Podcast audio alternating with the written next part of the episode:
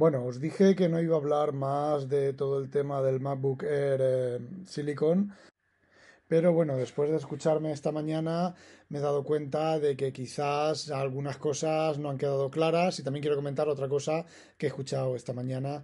Bueno, vamos a ver, cuando yo digo que los M1 le dan sopa con ondas a los, a los Intel, es completamente cierto, está claro, eh, no dejan de ser, ¿vale? Está clarísimo que no dejan de ser unos micros de nivel bajo, de entry level, lo que pasa es que tienen un salto en, la, en, la, en el rendimiento y un salto en, en, la manera de entender las cosas que, bueno, pues eh, le dan muchísima caña a equipos profesionales como el MacBook Pro de i7 o de i9, ¿vale? O otros equipos profesionales del, del mismo, de, esa misma gama o superior como el Mac Pro. De hecho, a ver, en algunas cosas tiene un rendimiento similar al Mac Pro, ¿vale? Y, vale, son entry level, pero tienen ese rendimiento. ¿Cuál es la mayor diferencia ahora, en este momento? Tú ahora dices, necesito un equipo de rendimiento, rendimiento profesional. ¿Qué me compro? ¿Un MacBook Pro ARM o me compro un MacBook Pro de 16 pulgadas de tal? Bueno, pues independientemente de tamaño de pantalla, de touch bar, de puertos y todo eso, independientemente de todo eso, la diferencia está en que estos equipos no están construidos o no están pensados o están menos pensados para tralla. Es decir, tú puedes tener un MacBook Pro, no, pero un Mac Pro tú puedes tenerlo 24x7 renderizando, que el primer día tendrá unas características y el último día tendrá las mismas características, son muy parecidas. ¿Por qué? Porque está diseñado, está construido para que funcione a tope de rendimiento, para que funcione con alto uso de CPU y demás.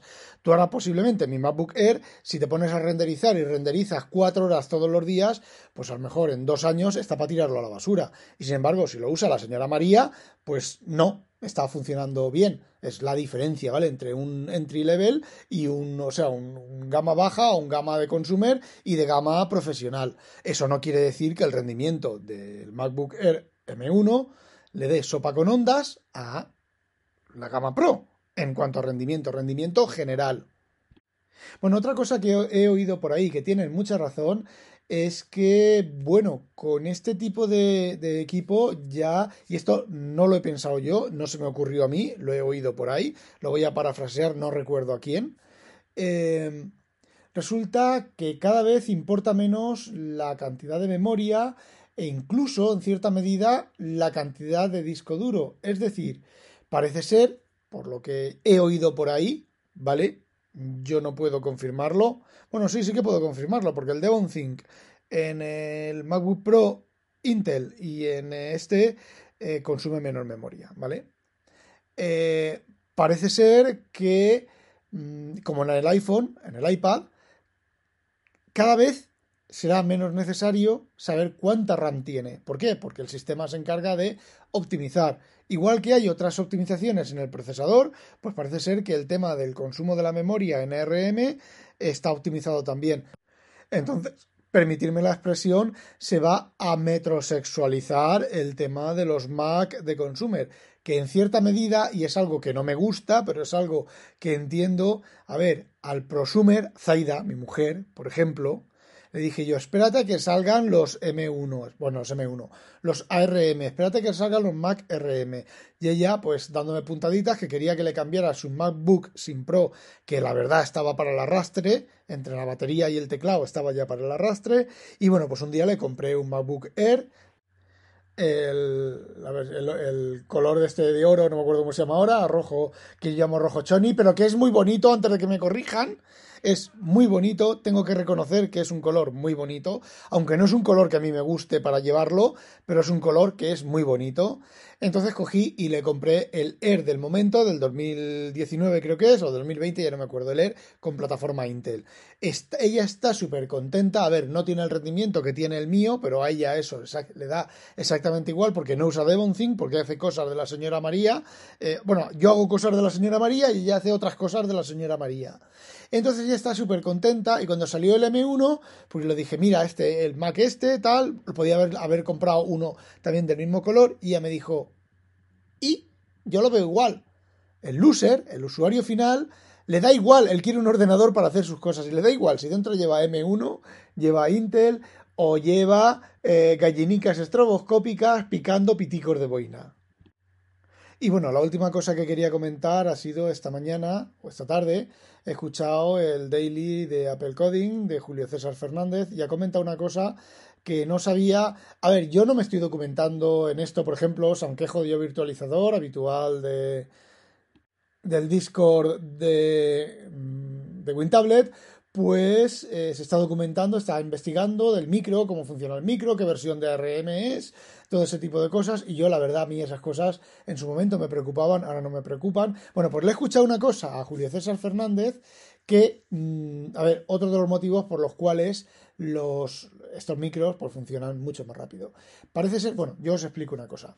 Eh, los sistemas operativos normalmente funcionan, hay un, digamos, un task scheduler, un gestor de tareas, gestor de procesos, gestor de threads, gestor de como quieras llamarlo, que lo que ocurre es lo que hace es, conforme todos los programas que se están ejecutando concurrentemente en el ordenador, en tu ordenador, pues dice, bueno, le doy este tiempo en este core, en este procesador, a esta aplicación. Ahora le quito el tiempo de proceso, se la doy a esta otra, etcétera, etcétera, etcétera. Porque, como dice Julio César, eh, hay muy pocos programas de usuario normales que aprovechen el multiproceso, más que nada muchas veces porque no se sabe cómo aprovechar el multiproceso. A ver, estoy grabando esto y cómo, cómo hago la grabadora, hago una grabadora de sonido que aproveche el multiproceso. Tengo un micrófono, eh, la onda me va al, al, micrófono. Lo único que puedo hacer es hacer un overlay de la escritura a disco y decirle, bueno, yo te voy enviando en un buffer una serie de, frames y tú los vas guardando en disco secuencialmente. Y cuando hayas grabado en disco, pues te paras y esperas a recibir otro, otro, otro buffer, o sea, otro, otro frame. Bueno, pues ese tipo de cosas, pero no se puede paralelizar más. No es que no se pueda, es que no se sabe. A lo mejor sí en algún futuro, pues se puede paralelizar. Entonces, lo que parece ser, lo que ha implementado Apple es ese Task Scheduler está en hardware. Y encima con Machine Learning. Es decir, cuando una aplicación se va a ejecutar, no es el sistema operativo, sino es el hardware, el que dice, bueno, pues tú para este core durante este tiempo, y luego tú, esta, otra parte de la aplicación, esta otra aplicación o esta otra parte de la aplicación, se me ha cortado, estaba hablando y se me ha cortado, esta otra parte de la aplicación se va a este otro core y ahora quito, lo quito todo de este core para que entre esta otra aplicación. Bueno, pues parece ser que esa es otra de las cosas metidas en hardware que le está dando sopa con ondas a Intel. Yo aquí, esto me mola mucho, pero mm, ¿qué ocurre si hay un fallo de seguridad en todo eso? Yo quiero creer, me imagino, como ya he comentado en otro momento, que todo esto esté, el sistema operativo proteja el hardware y que al ser hardware, pues no pueda ocurrir nada, pero ya sabemos, por ejemplo, el hardware, el Meltdown, Spectre y todos los que vienen después, que no me acuerdo cómo se llaman, y es hardware, y mediante software son capaces de reventar el hardware, incluso los chips TPM de Intel, que se suponía que eso era inviolable, increíble, bueno, el T2 de Apple creo que también han conseguido reventarlo, o por lo menos eh, de manera local, poder cambiarlo o cambiar su funcionalidad e impedir que tenga toda la seguridad que tiene que tener. Entonces, eh, bueno, esperemos que no salga ninguna cosa rara que obligue a Apple a cambiarnos los equipos o a tirarlos a la basura y comprarnos otro nuevo.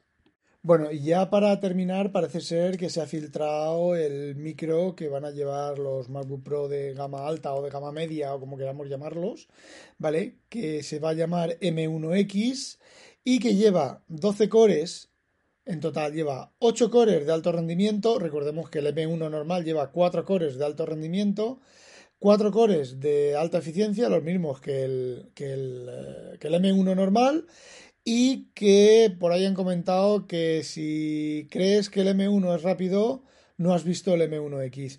No se comenta nada de tarjeta gráfica, no se comenta nada de rendimiento gráfico, pero, a ver, yo me imagino que con 8 cores de rendimiento, el rendimiento en cosas normales tampoco va a ser tan extraordinario. Sí que va a ser extraordinario, ¿vale? Superior en renderizados y en, yo qué sé, proceso de imágenes y esas cosas. Y en juegos, por lo menos en los juegos, la parte de los juegos que usen los, los, cores principales y no usen la tarjeta de la tarjeta gráfica, pues yo creo que que no va a haber, eh, excepto en eso, no va a haber tanto rendimiento, que tampoco es poco, eh, ojo, incremento de rendimiento, ya hay que ver la tarjeta gráfica. Y por ejemplo, que a lo mejor, a ver, si quieres un disco duro más rápido, los chips flash actuales no se pueden, no pueden ser más rápidos, pues implementar una, una especie de RAID o sea, de, RAID 0, RAID 1, no me acuerdo cuál es, de mm, dos discos que guardan la mitad de datos, con lo cual se ejecutan no el doble de rápido, pero casi el doble de rápido. Eh, no lo sé.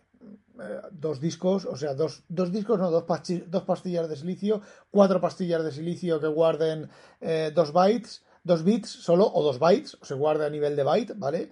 O 16 pastillas de silicio de, flash que guarden, bueno, pues eh, un byte en cada una de las pastillas de silicio. Cuando estás guardando 16 bytes, pues guardas un byte en cada pastilla de silicio. Igual, trabaja no 16 veces más rápido, pero casi 16 veces más rápido. No sé cómo lo van a hacer ni, ni, ni, bueno, ni tampoco tiene mayor importancia. Bueno, chicos, eso era todo lo que quería contaros hoy. No olvidéis, sospechosos, habitualizaros y que no os la pique un pollo tarado. ¡Ah, demonio! Ah, puñetas, se me olvidaba. A ver, somos 97 usuarios en el Discord de WinTablet. Cuando lleguemos a 100 usuarios, Javier Tejedor 1967 ha prometido hacernos una danza del vientre desnudo. Faltan tres usuarios para eso. Así que ya sabéis, apuntaros.